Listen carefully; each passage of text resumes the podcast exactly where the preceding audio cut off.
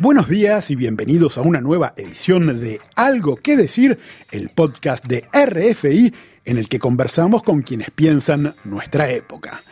En esta ocasión tratamos un tema al que difícilmente le haya escapado en los medios, la diversidad en el espacio público. ¿Hay suficientes minorías representadas en tal debate? ¿Faltan mujeres en aquel jurado? Hay una sobrerepresentación de hombres blancos heterosexuales entre los ganadores de ese premio. Celebremos, es la primera vez que un político de tal origen, sexualidad o con capacidades diferentes ocupa tal lugar de poder. El discurso sobre la diversidad está omnipresente en los medios. Los diferentes colectivos exigen una mayor visibilidad de sectores históricamente relegados o discriminados ya sea en la conformación de los gobiernos, en los nominados al Oscar o en los modelos utilizados para las publicidades, la representación de las minorías étnicas y sexuales se han convertido en la bandera del progresismo. Lo llamativo es que una de las mayores críticas a esta óptica en boga llega desde la izquierda. Nuestro invitado de hoy es el escritor y periodista español Daniel Bernabé. Según este analista político que escribe para Público y La Marea, el discurso de la identidad o las identity politics en inglés no es más que una trampa. Es de hecho el título de su ensayo La trampa de la diversidad, cómo el neoliberalismo fragmentó la identidad de la clase trabajadora de la editorial ACAL. Según Bernabé, poner el acento en una identidad cada vez más específica de las personas, creando una segmentación sin fin, fue una exitosa operación del neoliberalismo. En esta charla conversamos de la herencia del mayo francés, de sobre si el feminismo puede ser encarnado por mujeres de partidos conservadores, de la suerte de las minorías en países socialistas, de la competencia entre víctimas o cómo una focalización permanente en la diversidad puede servir los intereses de la extrema derecha. Con ustedes, Daniel Bernabé.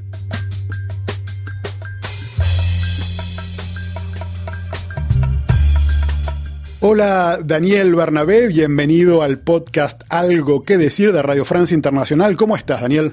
¿Qué tal, Alejo? ¿Cómo estás? Tu libro, La trampa de la diversidad, denuncia cómo el discurso de la diversidad visible que impregna hoy los debates culturales y políticos, ha desplazado en la izquierda la lectura tradicional de la lucha de clases, por decirlo de algún modo.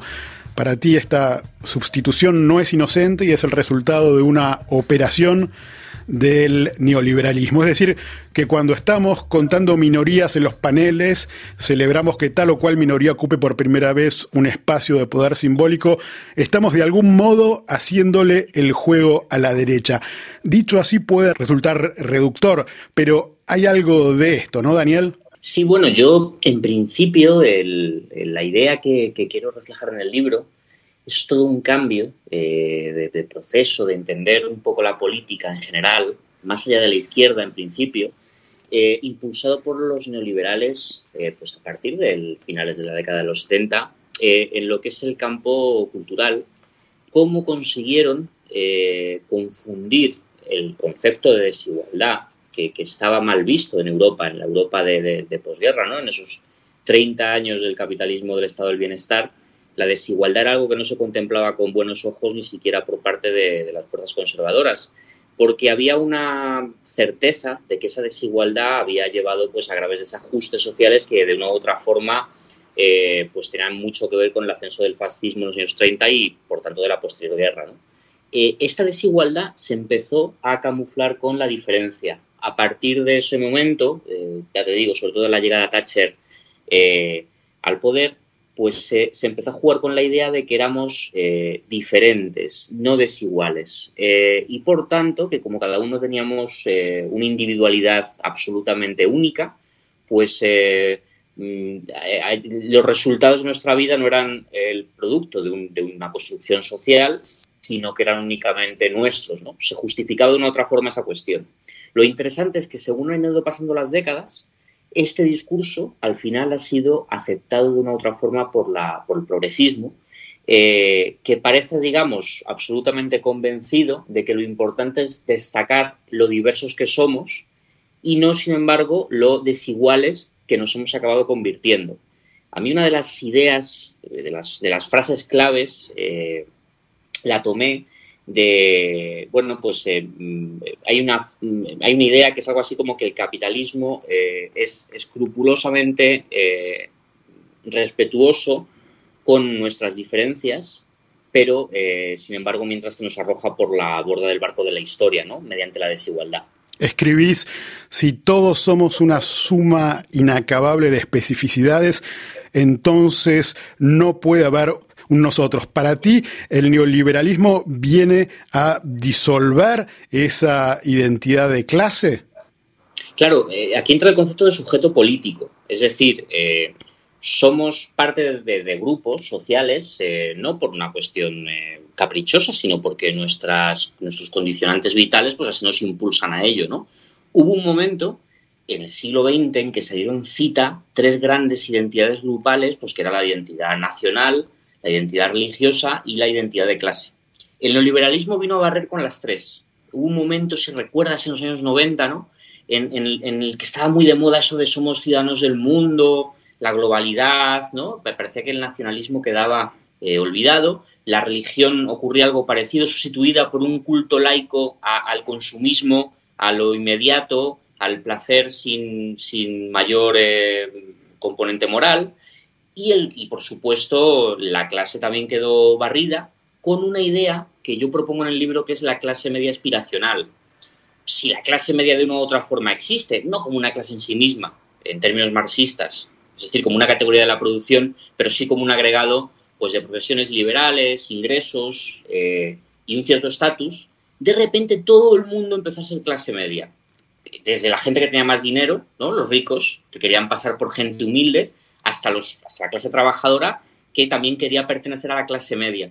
Una vez roto el ascensor social, resulta que como realmente la gente no tenía capacidad de poder ascender efectivamente entre clases, pues empezamos a conformarnos con una especie de fantasma cultural de esa clase media, mediante pues eh, viajes intercontinentales, eh, productos de tecnología, Mm, en fin, una serie de, commodities que nos hacían creer que estábamos ascendiendo socialmente cuando era justo al revés. Nuestra vida estaba precarizando cada vez más. La idea de nación vuelve con fuerza en toda Europa, sobre todo en sus líneas más reaccionarias. Lo religioso vuelve con fuerza. Eh, creo que ambas cosas como una reacción al, al, momento neoliberal, a esta falta de asideros. Sin embargo, la idea de clase sigue totalmente ausente. Cuando vimos un momento de fuerte lucha de clases, cuando vimos un momento en el que claramente las diferencias entre ricos y pobres se han acentuado dramáticamente a partir de la crisis del 2008.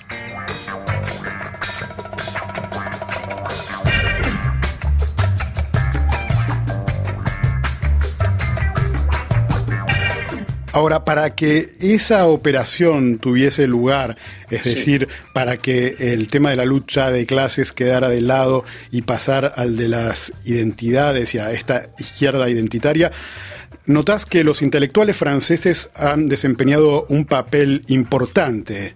De una u otra forma, y esto sé que es un anatema en la izquierda, entre el prohibido prohibir de mayo del 68 y la desregulación absoluta de Reagan, hay una delgada línea, si nos ponemos a pensarlo, ¿no? O sea, el 68 surge como reacción a la alta modernidad, a una sociedad eh, organizada, incluso en el ámbito capitalista, que se consideraba capadora, eh, destructora de las pasiones, de, la libertad humana, de no.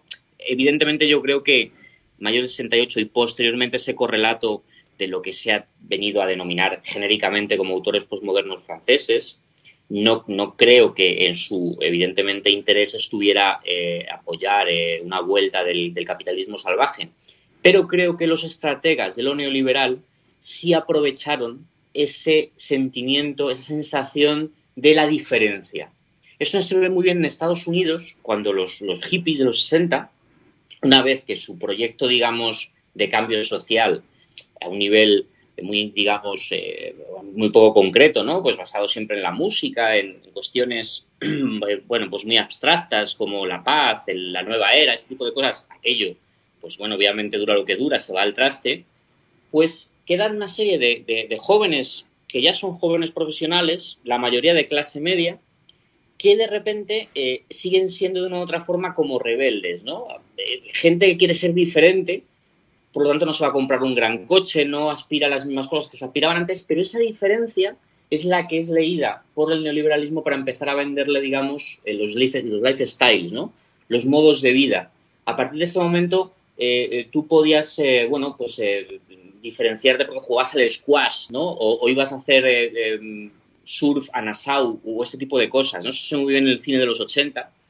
Y yo creo que esta, este espíritu de época, de, la diferencia, de, la, de la ruptura de la autoridad, de la ruptura de, un cierto de, eh, de, una cierta organización social sí fue aprovechada desde, desde el, concepto, ¿no? Pues, por ejemplo, no sé, cómo la, propia arquitectura varió. La arquitectura, metafóricamente, es política hecha piedra. El proyecto de la modernidad quería esas ciudades estructuradas, ¿no? Esas, esa, esa especie de, ciudad de la arquitectura internacional, ¿no? Eh, muy organizada, eh, con un, siempre con un objetivo, la ciudad máquina, para, para algo, ¿no? Una función y sin embargo pasamos pues a ese tipo de arquitectura muy o, bien reaccionaria, ¿no? Eh, de, urbanizaciones mm, mm, unifamiliares con jardincitos y tal intentando retomar aquella vieja idea de la campiña inglesa del 19 o bien esa especie de, concepto de Las Vegas, ¿no? Eh, que es eh, prácticamente arquitectura hecha al servicio del espectáculo capitalista. Esto que decías de mayo de 68 como eh, disolución que después es transformada por el capitalismo es un tema eh, de un autor que no sé si es eh, un escritor que te interese, que es Michel Houellebecq, que hmm. trata mucho ese, esas consecuencias de mayo del 68. ¿Lo ves así? Sí, lo que pasa es que fíjate que hay algo interesante que es que eh, muchos de los protagonistas, o la gran mayoría de los protagonistas de mayo del 68, han acabado siendo unos reaccionarios eh, declarados. Eh, han acabado siendo gente, mm, bueno, pues o bien al servicio del, neoliberalismo, de una u otra forma, con Bendit, por ejemplo, el papel que ha jugado el Parlamento Europeo era claramente al final a favor de la desregulación. Tenemos ejemplos como, como en Estados Unidos, eh, uno de los propios fundadores del partido Jeepy, ¿no? este partido eh, performático y, que siempre daba el, toque casi humorístico a sus, a sus protestas y tal, acabó siendo un declarado riganista y uno de los primeros inversores en Apple, por ejemplo. ¿no? Esa especie de transformación es curiosa y a mí me llama la atención porque eh, al final los críticos de esa, de esa izquierda caviar de 68 eh, han acabado también adoptando unas posturas en el fondo muy derechistas. O sea, creo que se puede, se debe criticar todo eso, pero sin caer al final en esa especie de desencanto, ¿no? Creo que al final eh, el gran problema mm, es que en un momento determinado, el, bueno, pues em, la balanza se desequilibró también por una serie de cuestiones históricas. Ahora, justamente, justamente eh, no podemos dejar de lado que el colapso de la Unión Soviética y el fracaso de eh, los proyectos políticos y económicos tanto en, en Europa como en Asia y en América Latina han pesado. ¿No sería más bien que habiendo perdido la batalla en el campo económico y político, la izquierda se atrincheró en las universidades, llevando la lucha al terreno de la cultura, que hoy se, habla de batalla cultural. Claro, eh, eso en, Estados Unidos siempre pasó, porque la izquierda nunca tuvo, desde los años, desde los años 30 realmente, eh, un papel eh, presente en la sociedad, ¿no? Em, en Europa, sin embargo, es verdad que hay, hay, dos, hay dos cuestiones. Una, que el propio proyecto socialdemócrata tiene dificultades para llevarse a cabo a partir de la crisis de los 70, eh, en fin, por una crisis endémica del capitalismo, eh, eh, al fin y al cabo, pero por otro lado también la, caída del bloque del Este, que se podía o no estar de acuerdo con él, pero significaba un polo de posibilidad aparte, significaba una sociedad diferente, significaba otra cosa, sí llevó a, bueno, pues a tener que reconfigurar con lo que había. Y también, desde mi punto de vista, a practicar una especie de vendetta histórica. Es decir, todos aquellos grupos de la autonomía obrera, eh, de una u otra forma eh, con simpatías anarquistas, eh, con, bueno, en fin, todo aquello que quedaba fuera de los márgenes de los partidos comunistas tradicionales, al ver a sus partidos terriblemente debilitados, digamos que tomaron venganza histórica y, por tanto se apropiaron de, bueno, pues del, del, movimiento social, se vieron fuertes para hacerlo y lo tuvieron que hacer, bueno, pues adoptando todas las nuevas posturas que siempre iban en contra, indefectiblemente, de las posturas clásicas del marxismo. Es decir, todo aquello que fuera contra el concepto de clase, el concepto de multitudes, ese tipo de cosas que se hablaba mucho en los 90, eh, eh, se aceptaban. Y se aceptaban, yo creo, casi de una forma freudiana. Es decir, había que negar lo que había, eh, lo que había sucedido antes de, ese momento.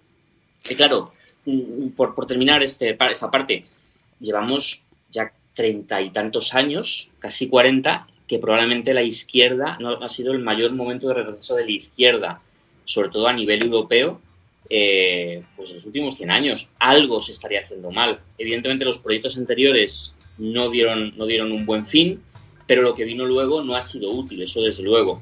Como bien decías, surgen las guerras culturales.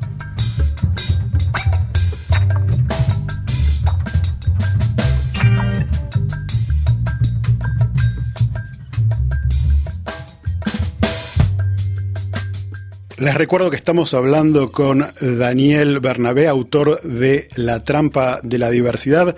Daniel, eh, si el neoliberalismo, como decís, impulsó la representación de la diversidad simbólica, también es cierto que las minorías no encontraron un paraíso bajo los sistemas socialistas o no capitalistas, por decirlo de algún modo. Ser homosexual en La Habana, Moscú o cualesquiera de las ex repúblicas soviéticas de Europa del Este no fue mejor que serlo en San Francisco o en Nueva York. El antisemitismo no terminó con la revolución rusa, por el contrario, y hoy mismo no hay ley de aborto o de matrimonio homosexual en Venezuela o Nicaragua cuando se vuelve cada vez más la norma en los países capitalistas. ¿Entendés que puede haber eh, unas conquistas mm, con esta estrategia de la diversidad que no ha conseguido la lucha de clases? Eh, por una parte sí, por otra no. Es decir, eh, no es del todo cierto que en los países de la Europa del Este eh, determinadas, eh, por ejemplo, el papel de la mujer fue eh, mm, tan o más esencial que en los países más avanzados de la Europa occidental. En los años 50 las leyes favorables a la mujer que había en la red en la Unión Soviética no eran prácticamente comparables a las de ningún país europeo. Por otro lado, es verdad que cuestiones como la homosexualidad se persiguieron en los países socialistas de la misma forma que se perseguían en los países capitalistas. Por desgracia, era un espíritu de época. Eh, yo creo que evidentemente hay un conflicto, que es que justo en el momento en que, bueno, tras esos 30 años, digamos, las alteridades toman fuerza, cobran su protagonismo, un protagonismo absolutamente necesario en el sentido de que, de que los derechos civiles no son, desde mi punto de vista, algo negociable, resulta que se ven envueltas en algo que les es muy perjudicial para ellas mismas, que es la propia transformación de sus luchas en una, eh, bueno, pues en una forma que tiene eh, el capitalismo de seccionarnos a todos.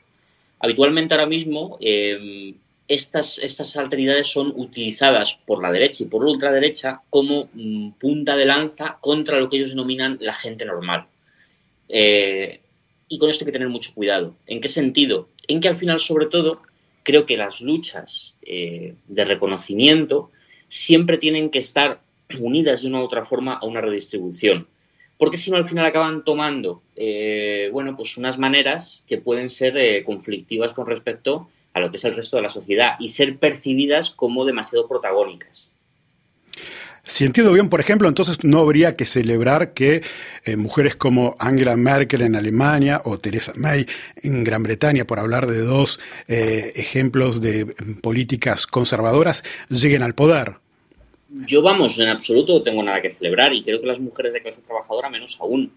Eh, sobre esto supongo que hay bastantes discrepancias, pero creo que al final el gran problema es que a mí, por ejemplo, se me acusaba mucho de que, de que yo hacía eh, una especie de balanza en el que daba mucha más importancia a la cuestión de la clase que a la cuestión de las diferentes representaciones de los colectivos, ¿no? La mujer, por cierto, no es un colectivo, sino que es la mitad más uno de la sociedad, ¿no? En ese sentido, la mujer no es parte de la cuestión de la diversidad en sí misma. Eh, pero de, todas formas, no se trata de eso, se trata de que la propia sociedad capitalista es la que pone en esa balanza ese, ese hecho y da mucho más importancia secciona absolutamente el concepto mujer del resto de, facetas que esa mujer puede tener en su vida, que en su gran mayor parte van a ser colectivas.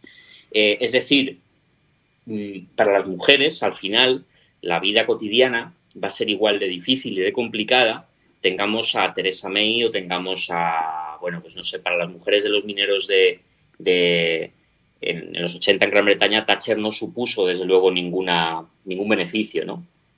Ahora, para la mujer que busca poder y se encontraba frente a lo que es dado en llamar el techo de cristal, quizás eh, sí tenga sentido que eh, una mujer pueda llegar a lo más alto del de, eh, poder político de un país.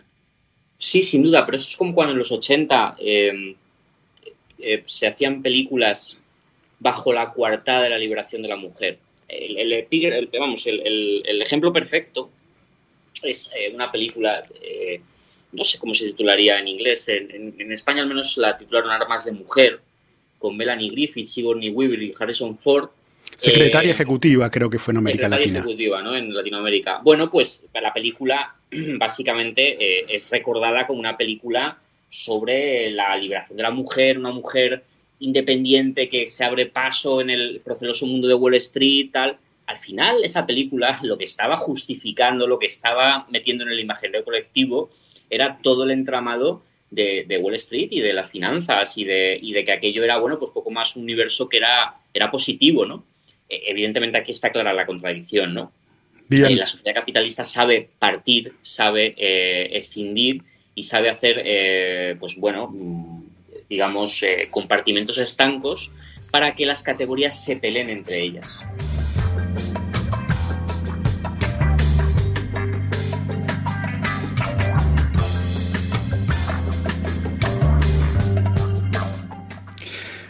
Hoy en día cuando eh, anuncian un premio, cuando se ven los paneles de debates, cuando se cuentan las nominaciones al Oscar o más recientemente los Golden Globes, una de las primeras reacciones es eh, contar las minorías, eh, la representatividad. Y eso se ha vuelto una especie de reflejo pavloviano. y vos en tu libro hablas de un hartazgo de la sobrerepresentación de la diversidad que incluso cansa hasta en el progresismo. Decís, ¿qué papel tiene este cansancio entre la población trabajadora blanca que se ha volcado a populismos de extrema derecha como el Frente Nacional en Francia o Donald Trump en Estados Unidos? Yo lo que creo es que al final eh, la diversidad se acaba estableciendo de una manera competitiva. Es decir, la diversidad en nuestra en nuestra sociedad existe. Existe además de forma natural. Eh, gente que es de clase trabajadora cuando coge un transporte público eh, no, no forma parte de un todo homogéneo, que, todo el mundo es igual. Evidentemente hay gente de diferentes etnias, religiones, eh, de, todo tipo de diversidades que eso nos ocurran. El problema es que cuando esto se, se, se, instituye como una categoría en, el mundo, en el mundo neoliberal, al final tenemos que existe una diversidad competitiva, ¿no? Entonces, tenemos eh, pues eso, ejemplos absurdos donde al final eh, tenemos que mm, prácticamente cubrir una serie de cuotas para cada eh, grupo social que creemos y al final esas cuotas nunca dejan satisfecho a nadie porque surge una nueva atomización más de esa diversidad y, siempre al final queda alguien insatisfecho.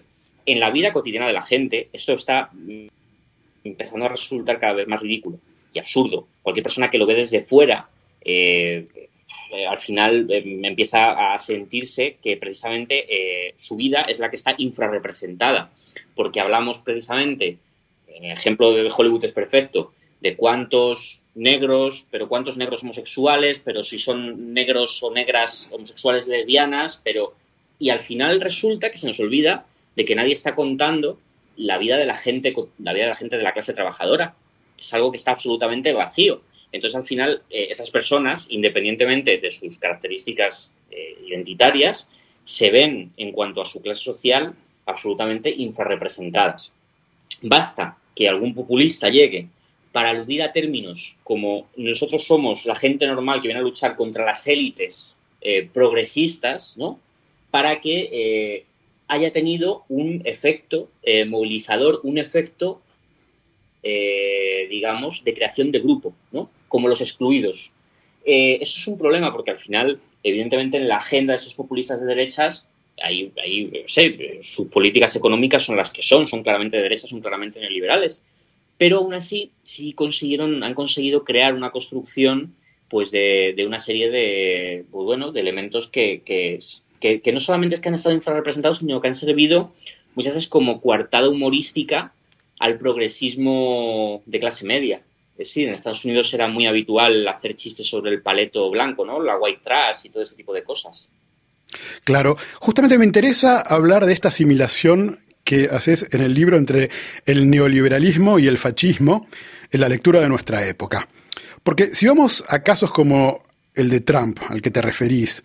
Y podríamos decir lo mismo con Marine Le Pen en Francia, Orbán en Hungría o Salvini en Italia. Se trata de movimientos antiliberales, es decir, que desde el punto de vista económico son proteccionistas, en política internacional son antiglobalización y aislacionistas, y ven justamente una conspiración en el neoliberalismo sin fronteras, mientras fantasean con un capitalismo salvaje dirigido a las sombras por gente como Soros que quieren destruir la nación, la familia, la religión. De hecho, existen vasos comunicantes entre la izquierda radical europea y la extrema derecha. Lo hemos visto no, hace no mucho tiempo con los chalecos amarillos, donde había esta especie de fusión populista. ¿No ves que eh, son eh, más allá del tema de la inmigración, eh, los discursos cada vez se asemejan más en la extrema derecha y la extrema izquierda frente al liberalismo, en vez de ser, como tú dices, un, una alianza entre el neoliberalismo y el fascismo? No, realmente no. Pero mira, yo recomiendo a los oyentes leer a Esteban Hernández, periodista del Confidencial, periodista español del Confidencial, que creo que trata muy bien sus artículos esta nueva, este nuevo contexto, esta ruptura de ejes clásicos de izquierda y derecha. Eh, tú, muy, bien has expresado muy bien en tu pregunta eh, el, nuevo contexto de las nuevas derechas, ¿no? el de populismo, que entre ellas además son muy diferentes. Tenemos primero la cuestión de cuál es su eh, propuesta en política económica internacional, donde parece que están tendiendo Trump sobre todo hacia efectivamente un nuevo regulacionismo, la guerra comercial con China, el, Brexit, ¿el Brexit no es acaso una patada al neoliberalismo? Sin fronteras. Eh, pero, pero si te fijas al final, eh, lo que es es una revolución eh, conducida por las élites. Es decir, el actual primer ministro de Gran Bretaña, Boris Johnson, es un declarado y acérrimo defensor del libre mercado. Y sus políticas son absolutamente políticas neoliberales es algo así como una especie de anticuerpos que el propio neoliberalismo ha fabricado en un momento en el que realmente no eran necesarios. Es decir, no estamos viviendo un momento como los años 30, con una gran movilización obrera, con una revolución en ciernes, eh, y por otro lado un movimiento fascista que era eh, un movimiento eh, claramente estatalista, ¿no? con, una, con una tendencia hacia la economía también mm, controlada por el Estado sino que lo que hemos vivido es una nueva situación donde la propia derecha se ha reconfigurado para aprovechar las contradicciones que ellos mismos han generado. Es verdad que hay una serie de tensiones, creo, sobre todo entre las élites locales y las, élites globales. Élites locales que cada vez están viendo eh, pues más eh, arrinconadas y élites globales que, no pertenecen objetivamente como a ningún sitio, sobre todo la de las finanzas, y entran en contradicción.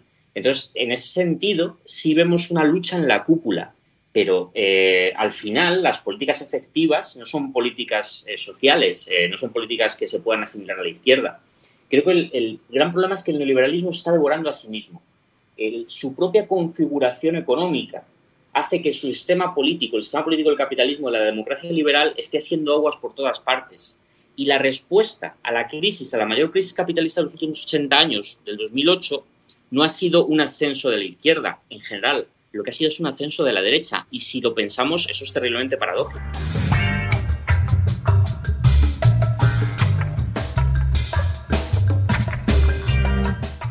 Ahora, no fue culpa de la izquierda al abrazar el discurso multiculturalista y el relativismo cultural, el haber perdido el sentido universalista, no son parte eh, de esa eh, trampa que se ha tendido a sí misma la izquierda?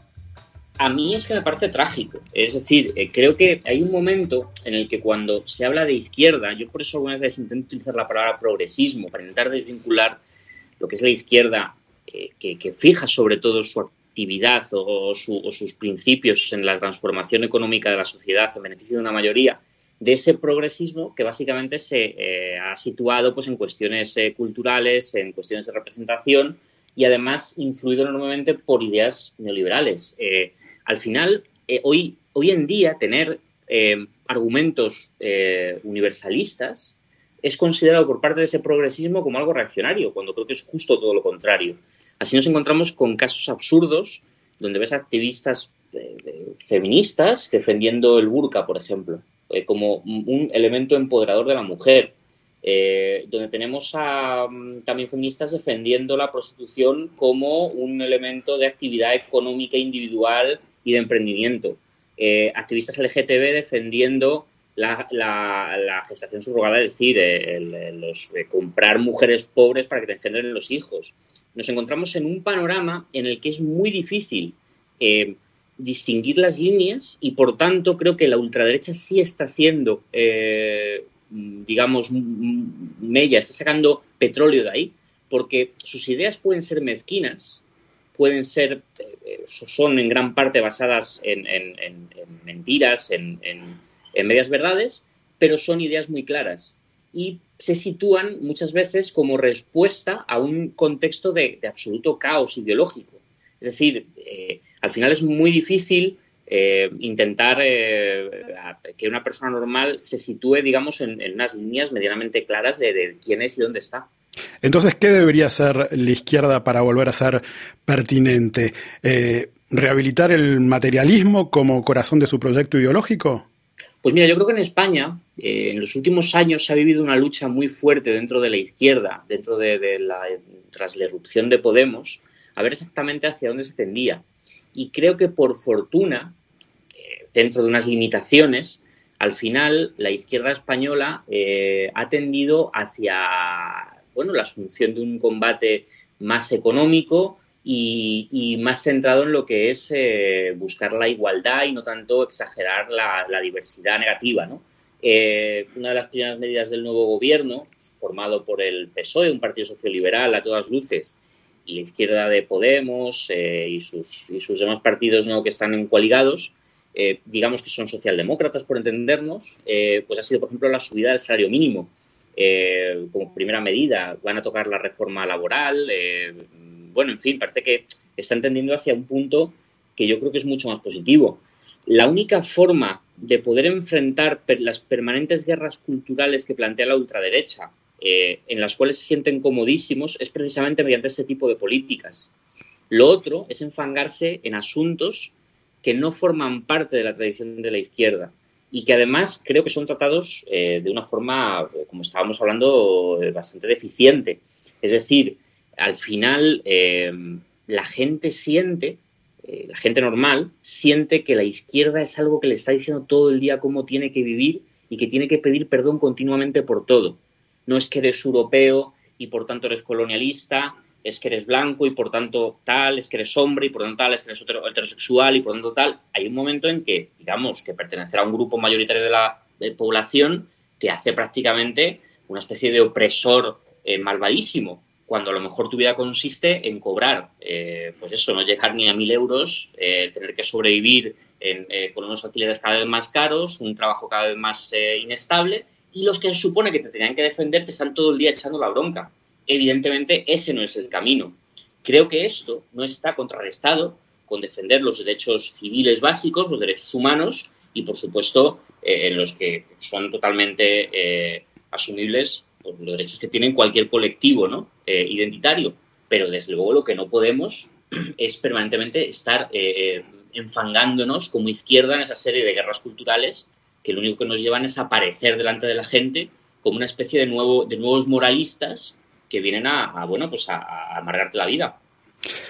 Daniel Bernabé, autor de La trampa de la diversidad. Eh, para ir terminando, ¿en qué estás trabajando ahora? Pues mira, ahora estoy trabajando en un libro que espero pueda aparecer, eh, bueno, pues eh, el primer semestre de este año, La distancia del presente, es un libro que bueno, pues va a tratar los diez últimos años de, la política en España.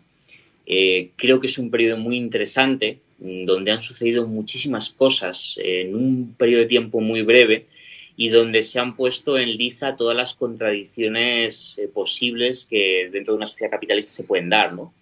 Desde la, el, terrible, el terrible poder del, sistema financiero internacional para doblar el brazo a gobiernos democráticamente elegidos, la nueva aparición de movimientos sociales que precisamente eh, pues tienen mucho de lo que hemos estado hablando aquí, ¿no? Yo recuerdo como en España, cuando el surgimiento del 15M, el propio 15M, los indignados, una de sus lemas era no somos ni de izquierda ni de derechas. Esto, eh, en el libro intentaremos explicar cómo tuvo elementos positivos con el surgimiento de nuevos partidos como Podemos, pero que también abrió la puerta en la sociedad a otros movimientos eh, del signo contrario. Eh, y bueno, pues es un, sobre todo un intento de reivindicar una memoria cada vez es más frágil. A mí me sorprende muchísimo que cosas que han ocurrido hace 10, 5 años, eh, cuestiones que son de, necesaria comprensión para entender nuestro presente, queden absolutamente difuminadas por, por una especie de apisonadora de la actualidad. Muchísimas gracias, Daniel Barnabé, autor de La Trampa de la Diversidad, por estar con nosotros. Les recuerdo que pueden escuchar este programa y las ediciones anteriores tanto en rfimundo.com como en las distintas plataformas donde encuentran su podcast. Muchas gracias, Daniel. Alejo, muchas gracias por el tiempo que me habéis dado y nada, una conversación muy agradable.